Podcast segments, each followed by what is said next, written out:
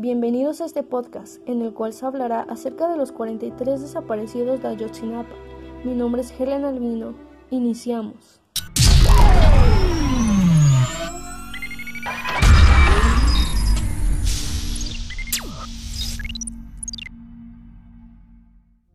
Todo inicia en Guerrero, sur de México. Raúl Isidro Burgos, Escuela Normalista.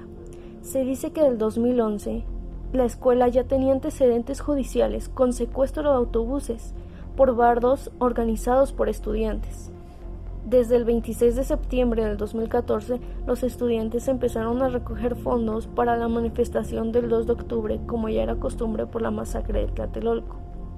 Es así cuando deciden tomar o secuestrar ciertos autobuses para poder llegar a la Ciudad de México. Como no pudieron, el mismo día deciden ir a la ciudad de Iguala, en el cual sí lograron secuestrar aproximadamente cuatro o cinco autobuses de la marca Costa Line y Estrella Roja. Por el tipo de amenaza y armas que utilizaron, logran bajar al chofer y a los pasajeros dentro.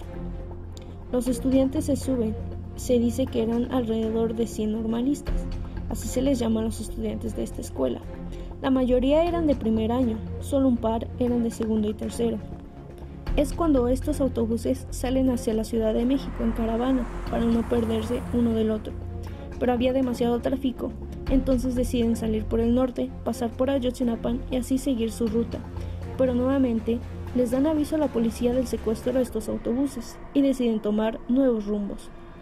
Uno de ellos decide ir por el sur. Por un momento, una patrulla logra alcanzarlos, se le pone enfrente para que no siga su camino.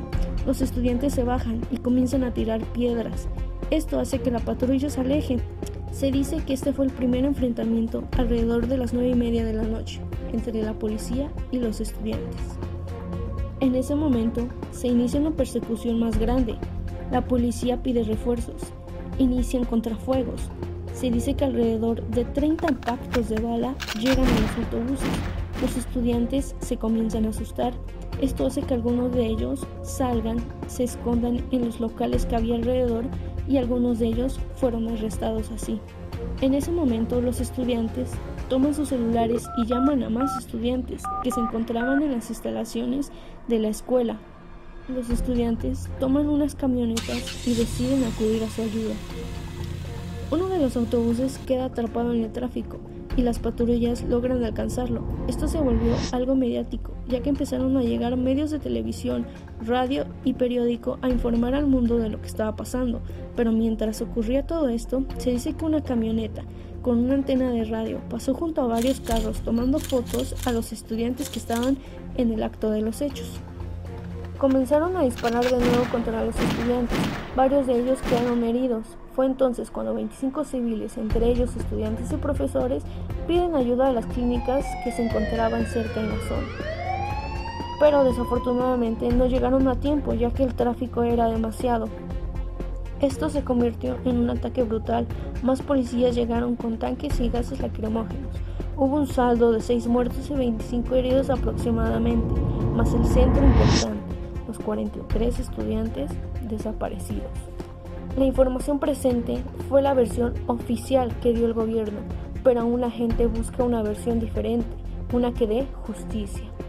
Pero ¿qué fue lo que realmente sucedió con estos estudiantes? ¿Dónde quedaron? ¿Dónde se encuentran? Antes de ir con la teoría, vamos a unos comerciales. Si te gusta la música norteña, este será tu concierto de feria. concierto de feria. Los Titanes de Durango. Titanes de Durango. La banda norteña Gracias por quedarse escuchando. Ahora sí, vamos con la teoría. Existen diferentes teorías, pero la más popular es del alcalde José Luis Abarca. Este alcalde se dice que pagaba a mafiosos por su seguridad para comprender esta teoría se tiene que tomar en cuenta que el alcalde José Luis Abarca iba a dejar pronto la presidencia y le iba a dejar el mandato a su esposa, pero no lo iban a hacer de una forma legal, ya que tenían tratos con un cartel, los cuales se llamaban los rojos. Se dice que los autobuses intentaron pasar por el DIF, pero la esposa del alcalde se encontraba en ese lugar hablando sobre su alcaldía con este cuartel. José Luis, por el miedo de que le hicieran algo a su esposa, ordenó a policías que detuvieran este autobús. Una vez que los policías detuvieron a estos estudiantes, los entregaron al cartel. También se dice que los estudiantes pertenecían al bando contrario de este cartel. Por ello mismo los interrogaron, y como no aceptaron que eran del bando contrario, los llevaron a un basurero, donde fueron asesinados y finalmente sus cuerpos quemados para borrar evidencia. Así como esta teoría existen unas cuantas más, pero aún no se sabe o aún no se da informe de una verídica. Las familias de estos estudiantes siguen buscando justicia, al igual que los estudiantes de esta escuela normalista. Esto ha sido todo por hoy.